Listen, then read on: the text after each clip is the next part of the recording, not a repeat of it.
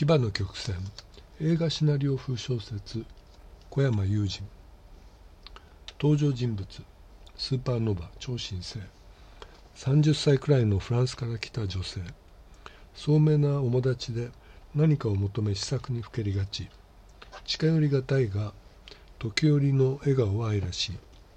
あだ名にたがわず鋭敏な感覚研ぎ澄まし街中だろうが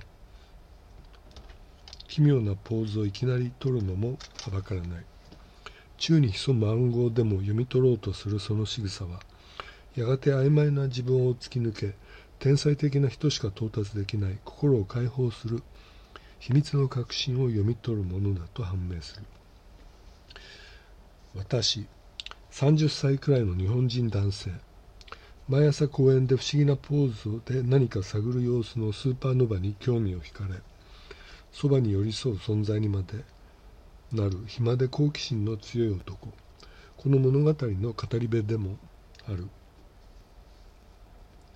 クリニック院長。元外科医の老医師院長の仮面の下に回転に伴って発する喜びの波長を電極で盗みコピーを増産し儲けを企むシンジケートのボスという素顔を隠している。素顔を知らないスーパーノヴァは危うく院長の罠にかかりそうになりながら人生の秘密の手がかりを得るしたたかさ。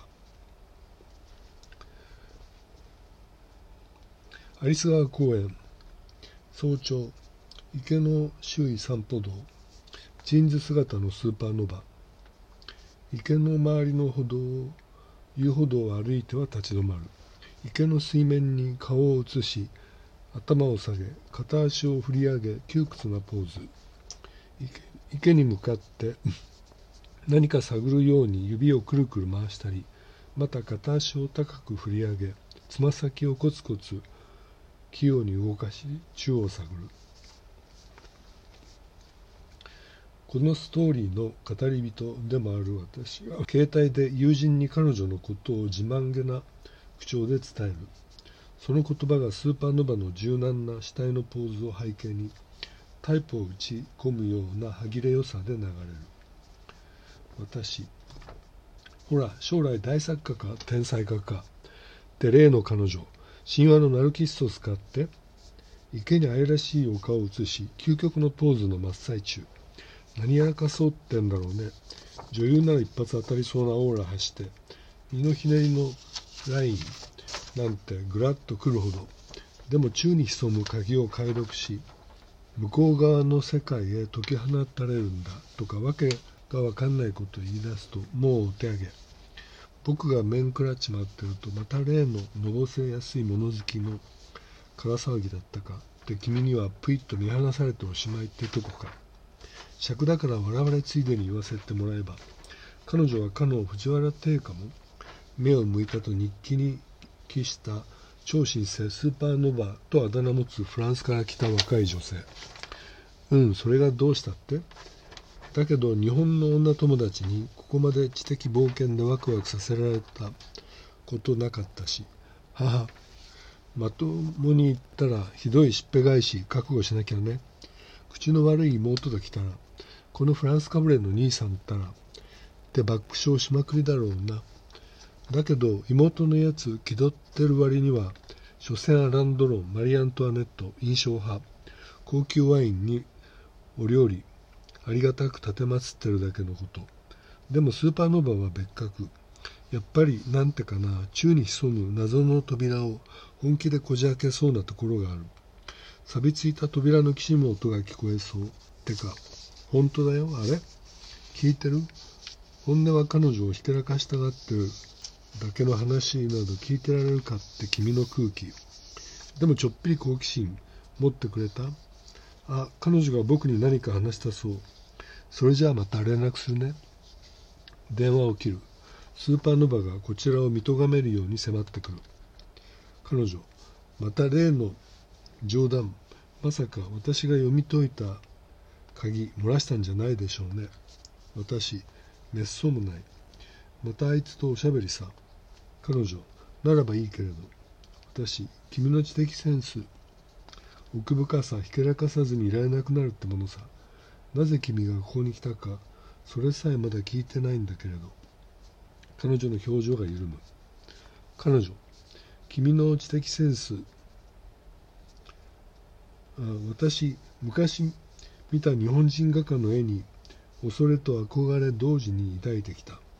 その絵の探求がてら初めてジャポンに来た時桜の花びらの芝生であったかいお日様ポカポカ浴びたら心も体もスーッと溶けて池でヒゴイと一緒に泳いでいた。大切な謎などの答え輝いて見えた。宝物がいっぱい。彼女は無邪気に宙で宝を救ってはこぼれさせる。私それってどんな絵？君を日本に引きつけ宝物と感じさせるくらいなんだからな。彼女天才的な人だけが放つ奇跡の感性があった。そこを目指し複雑なひねりを解読して私も解き放たれたいって目覚めた。私それを本気で発掘までしようって君こそ神の領域の人だ。彼女メルシー私だけど小難しい話だね。君は今のままで十分か幸せそうだけど。彼女ああ私だって毎日お洗濯だけで平凡に人生終わりたくないの。私それで天才の感受性とやらを近道して手に入れ大画家とか大作家を目指そうって虫が良すぎない？彼女ああ話がそれてしまったわ。まるで私を楽にするための楽するための盗っ人扱いする。意地悪な誤解よ彼女は不機嫌な顔になって背を向け指先をくるくる回し一人つぶやく。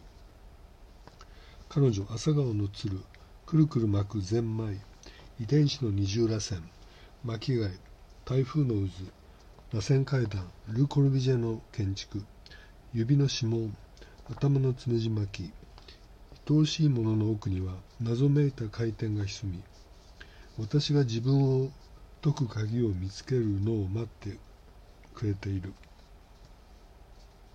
彼女は自ら納得した風に身をくつろがせベンチに横たわるが途端に羽を切る。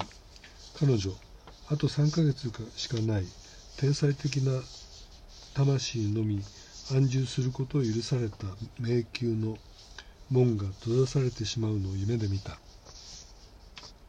私本当？彼女何せ神話のスフィンクスを退治したオイディプスの幽霊も仕返しを恐れ私の夢の中で命乞いに来るほどだから。私おお神話世界をリアルに生きてる人だ人なんだ。でもなぜそんな発見に到達できたの？ヨーロッパの美術館内。彼女の告白記憶の断片が夢の一コマのようによぎよぎっては消える。彼女の告白。幼い時両親と美術館に行った。私子供ながら幻想絵画に感動した。でも見とれて回廊の奥に進むうち迷子になってしまった。怖くて目が回り絵の中の珍しい妖精魔物が天井を埋めて渦巻き私に襲いかかった。無事に親元に戻ってからも変わらず剣を悪魔に取りつかれたのかと両親も心配した。でも母の優しい話を何度も聞くうち恐怖も解け絵の中の不気味だった者たちが温かく親しみ深い友人になった。そのぬくもりは天才の秀でた魂のおかげだったが温かく親しみ深いだったとも母から教わり幼心に自分もそのように魂に近づきたいと密かに夢見た。その絵は日本人画家のものと知りこの地の眺めとずっと重なり合ってきた。私は深くうなずいた。が彼女はしんみりした話をはぐらかし何か新たなひらめきを得た。様子。私の肩先に迫り鋭い目線で睨む。私どうした？の。彼女。私に興味持ってくれた証に大切な謎々に挑戦してほしいの。え私難しそう。僕に答えられるかな？彼女ちょっとあなたの理解を確かめてみたいのと意外な手がかりの発見のきっかけになればと思って。どう？私君に迫られれば実験台に乗るのも拒めるはずもない。優し珍しく優しい顔になった彼女に私も軟弱な苦笑いを苦笑いを返すほかなかった。彼女さあいいわね。行くわよ。私が求めている優美なひねりの理想を結晶させさりげなく誇示しているもの。なんだ？私えそれだけ難しすぎるよ。せめて一つヒントが欲しい。彼女それじゃあ一つだけ。神秘の形で向こう側へ突き抜けそうな曲線描き奥深い艶があるもの。かなり良いヒントだ。しかも日本を選んだ君のだ。分かったよね。うんひらめいたよ。まさにピンときた。じゃあ答えを言うよ。彼女さあ聞かせて。それはね日本刀。彼女ああそう来ると思ったわ。どんなに図星かと思ったことでしょう。だけど